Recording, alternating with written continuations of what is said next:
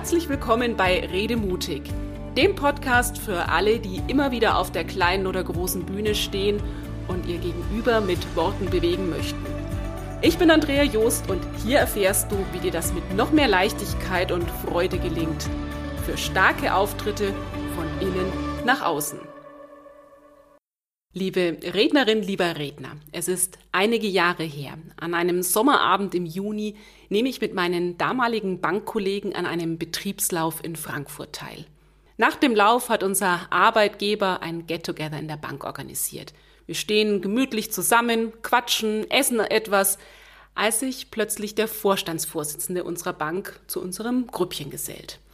Wie es sich für Vertriebler gehört, plaudern wir gemeinsam mit ihm munter weiter – Allerdings ist so eine gewisse Hab-Acht-Stellung zu spüren. Bis irgendjemand in der Runde meinen Kollegen Michael nach der Zeit fragt. Michael hebt seine Hand, um auf die Uhr zu schauen, und da prangt sie. Die Pulsanzeige seiner Sportuhr. Für den Vorstandsvorsitzenden, der direkt neben ihm steht, gut sichtbar. Und diese Pulsanzeige verrät einen Puls von 135 im Stehen. Gut zwei Stunden nach dem Sport der messbare Nachweis für die Anspannung in der Runde. Michael reagiert super. Herr XY sagt, da sehen Sie, wenn Sie in unserer Nähe sind, da schlägt mein Herz direkt schneller. Und mit seinem Humor hat er die Situation an diesem Abend wirklich gerettet. Was hier für einen gemeinsamen Lacher gesorgt hat, ist im Alltag häufig alles andere als lustig. Denn in der Gegenwart von Autoritätspersonen fühlen sich viele Menschen gestresst. Sie merken, dass sie ihre Leistung nicht mehr wie gewohnt abrufen können und hinter ihren Möglichkeiten zurückbleiben. Die Symptome sind dabei ganz unterschiedlich. Bei manchen führt der Stress dazu, dass sie sich irgendwie gehemmt fühlen und einfach nicht mehr so locker und entspannt unterwegs sind wie sonst. Bei anderen macht sich der Körper bemerkbar, zum Beispiel mit hektischen Flecken, einer wackeligen Stimme, zittrigen oder schwitzigen Händen. Der Stress kann sich aber auch in deiner Sprache zeigen. Zum Beispiel, wenn du plötzlich anfängst zu stottern oder ganz viele Füllwörter wie äh und ähm nutzt. Und der Stress kann auch dazu führen, dass du nicht mehr so schnell reagierst wie gewohnt und im schlimmsten Fall vielleicht sogar einen Blackout hast und gar nicht mehr weißt, was du sagen sollst. Heute möchte ich mit dir einen Blick darauf werfen, warum das alles passieren kann, was eine Autoritätsperson überhaupt ausmacht und was du tun kannst, um künftig mit solchen Momenten ein bisschen gelassener umzugehen. Die erste entscheidende Frage ist, was macht denn eigentlich jemanden zur Autorität oder zur Autoritätsperson? Ist es die Führungsposition in Politik oder Wirtschaft? Ist es ein Titel? Ist es die Lebenserfahrung? Ist es die Macht, Entscheidungen zu treffen über Menschen, über Projekte, über Budgets? Du siehst schon, es gibt keine klare Definition und mal Hand aufs Herz, allzu oft machen wir uns darüber auch keine Gedanken, weil wir gewissen Personen einfach Kraft ihres Amtes, ihres Wissens oder eben ihrer Entscheidungsbefugnis schlicht und einfach Autorität zuschreiben, ohne das dann auch weiter zu hinterfragen. Denk da zum Beispiel mal an den Personalleiter, der darüber entscheidet, ob du die neue Stelle bekommst oder nicht. Den Projektleiter, der entscheidet, ob deine Idee umgesetzt wird oder nicht, den wichtigen Kunden, der entscheidet, ob der lukrative Auftrag an dich geht oder nicht. Der Chef, der entscheidet, ob du die Gehaltserhöhung bekommst oder nicht. Oder, oder, oder. Wichtig ist, dass wir uns vor Augen halten. Autorität ist keine Charaktereigenschaft, die jemand hat oder nicht hat. Autorität braucht immer einen Gegenspieler, ein Gegenüber, das da mitmacht, dass der anderen Person diese Macht oder Anerkennung überhaupt erst gibt. Letztendlich werden Autoritätspersonen also zwischen deinen beiden Ohren geboren, nämlich durch deine Bewertung, durch deine Bewertung des Menschen, mit dem du da gerade zu tun hast. Und genau da passiert oft etwas ziemlich Ungesundes. Statt einem gesunkenen gegenseitigen Respekt und einem höflichen Miteinander stellst du den anderen auf ein Podest und machst dich selbst kleiner, als du eigentlich bist. Und das führt dazu, dass eine Begegnung auf Augenhöhe ab jetzt nicht mehr möglich ist. Da entsteht eine Schieflage. Eine Schieflage, bei der es nicht mehr verwunderlich ist, dass sich früher oder später auch dein Selbstwertgefühl verabschiedet und sich diese ganzen unangenehmen Gefühle breit machen. Das Gemeine dabei, und das hast du vielleicht schon am eigenen Leib gespürt, je höher der Sockel ist, auf den du die andere Person stellst und je wichtiger es dir selbst ist, auch wirklich gut anzukommen, desto mehr blockierst du dich selbst und desto ängstlicher wirst du. Um aus diesem Teufelskreis rauszukommen, geht es in erster Linie darum, dass du dieses Ungleichgewicht wieder aufhebst. Dieses Ungleichgewicht, hier ist auf der einen Seite die Autoritätsperson, die ist groß und die hat Macht und auf der anderen Seite, da bin ich und ich fühle mich klein, ausgeliefert und hilflos. Es geht darum, dass du mit der anderen Person wieder auf Augenhöhe kommst oder dass du dich dieser Augenhöhe zumindest annäherst.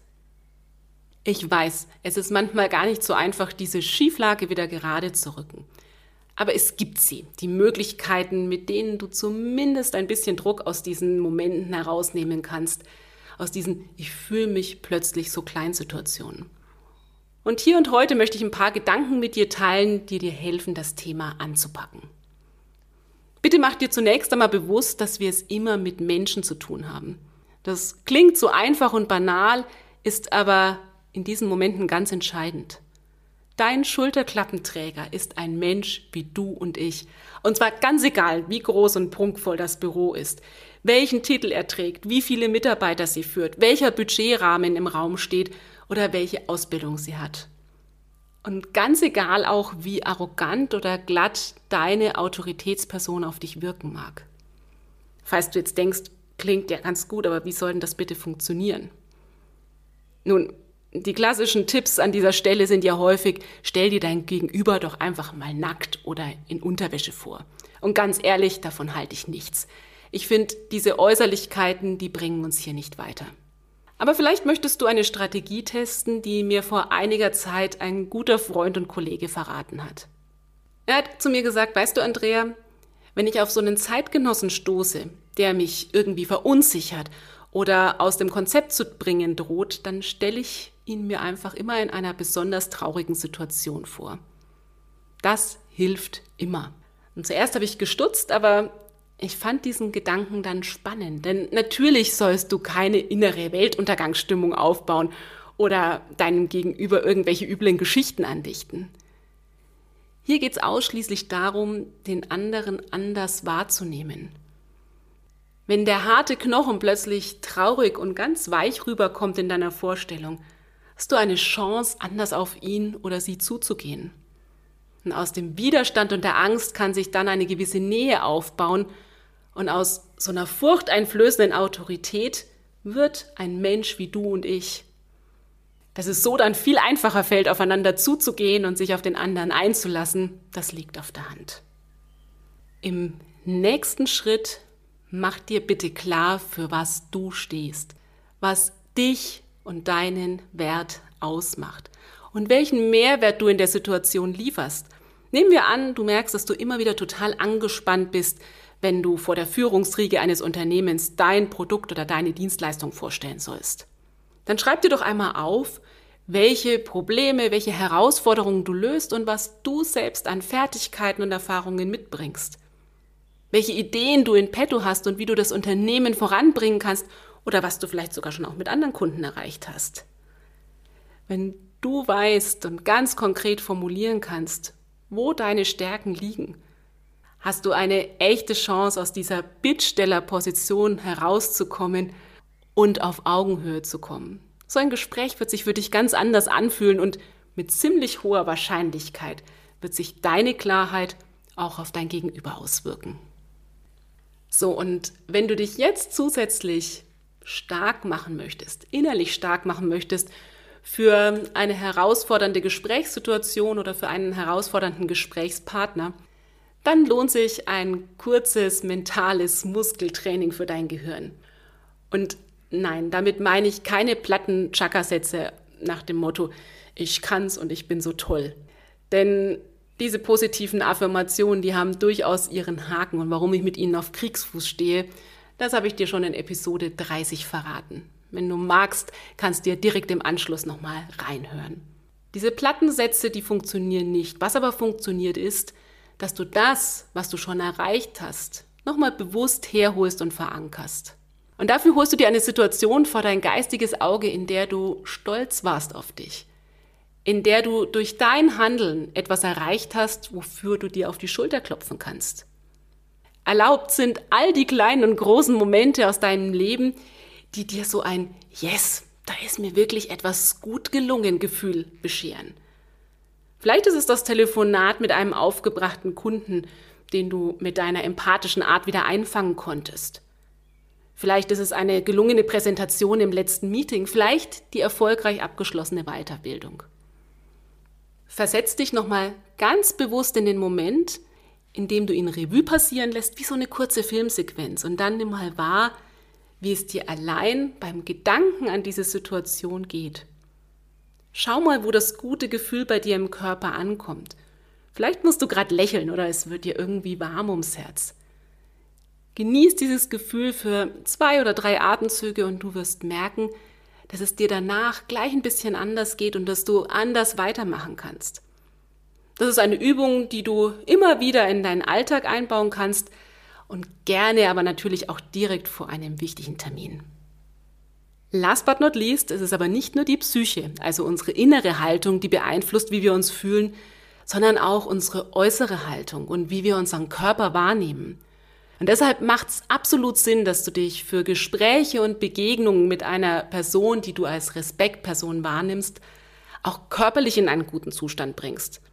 In einen Zustand, der dir Größe verleiht, der dir Präsenz verleiht und es dir damit leichter macht, auf Augenhöhe zu agieren und zu reagieren. Sehr hilfreich sind dafür meine drei Oms, die ich dir schon in Episode 4 verraten habe, nämlich atmen, den Körper lockern und sich erden. Und was ich da genau mache, hör gern nochmal in die Episode hinein. Und diese drei Oms, die nutze ich wirklich vor jedem wichtigen Gespräch, vor jeder wichtigen Präsentation. Übrigens ganz gleich, ob da Autoritätspersonen sitzen oder nicht sitzen. Und um bewusst dem Kleinmachen entgegenzuwirken, kannst du außerdem gleich mal testen, wie es sich anfühlt, wenn du eine raumeinnehmende Körpersprache einnimmst. Du kannst schauen, wie sich die auf dein Befinden auswirkt. Am besten stellst du dich einfach mal hin, stemmst deine Hände in die Hüften oder hebst deine Arme und breitest sie aus und öffnest ganz bewusst deinen Oberkörper. Du wirst ganz schnell merken, dass sich diese Haltung auf deinen Geist auswirkt. Du fühlst dich sicherer und du fühlst dich kraftvoller. Dann wirst du schon nach ein paar Sekunden merken, ideal ist es, wenn du so ein bis zwei Minuten in dieser Haltung verharrst. Und in so einer Haltung hat dann das Gefühl, ich fühle mich klein, ich habe hier nichts zu sagen, gar keine Chance mehr. Um einer Schieflage in Gesprächssituationen, in Präsentationssituationen mit vermeintlichen Autoritäten entgegenzuwirken, hilft es also, wenn du dir immer wieder bewusst machst, ich habe hier mit Menschen zu tun. Menschen, denen ich auf Augenhöhe begegnen darf. Und es hilft dir, wenn du dich mental stark machst, indem du dir einfach nochmal herholst, für was du stehst, wer du bist. Und es hilft, wenn du dich körperlich nochmal stark machst und in eine gute Position bringst. Am besten probierst du einfach mal aus, welche Impulse zu dir und zu deinem Alltag passen und lass dich einfach mal überraschen, was passiert und was sich verändert durch deine innere und äußere Haltung bei dir, aber auch bei deinen Gegenübern. Und wenn du jetzt merkst, hm, das ist zwar ganz gut, aber so richtig komme ich damit auch nicht weiter, denn die Autoritätspersonen in meinem Umfeld, die stressen mich irgendwie nach wie vor dann lohnt sich für dich möglicherweise ein nächster Schritt. Ich erlebe es in meinen Coachings und Beratungen nämlich immer wieder, dass gerade bei Hemmungen oder Unsicherheiten im Kontakt mit vermeintlichen Autoritäten Erlebnisse und Erfahrungen aus der Kindheit ins Spiel kommen, die jetzt den Erwachsenenalltag aufmischen. Und manchmal genügt da schon ein Blick oder ein bestimmter Tonfall, ein Geruch um alte Erlebnisse, um alte Lernerfahrungen wieder anzutriggern. Das Gute ist, das lässt sich ändern. Und bloß weil es schon lange bei dir ist, muss es nicht noch länger bei dir bleiben. Wenn du es leid bist, immer wieder in diese gleichen Verhaltensmuster zu rutschen und wenn du blockierende Knoten anpacken möchtest, dann begleite ich dich gerne dabei. Schreib mir einfach eine Mail oder ruf mich an, damit wir einen Termin für ein Kennenlerngespräch ausmachen können. Und natürlich freue ich mich auch, wenn du mir einfach so von deinen Erlebnissen und Erfahrungen mit den Autoritätspersonen in deinem Umfeld berichtest. Für heute wünsche ich dir viele innerlich und äußerlich starke Auftritte und freue mich, wenn wir uns dann bei der nächsten Episode wiederhören. Das war der Redemutig Podcast. Wenn du mehr erfahren möchtest, klicke einfach auf meine Seite www.redemutig.de. Schön, dass du dabei warst und bis zum nächsten Mal.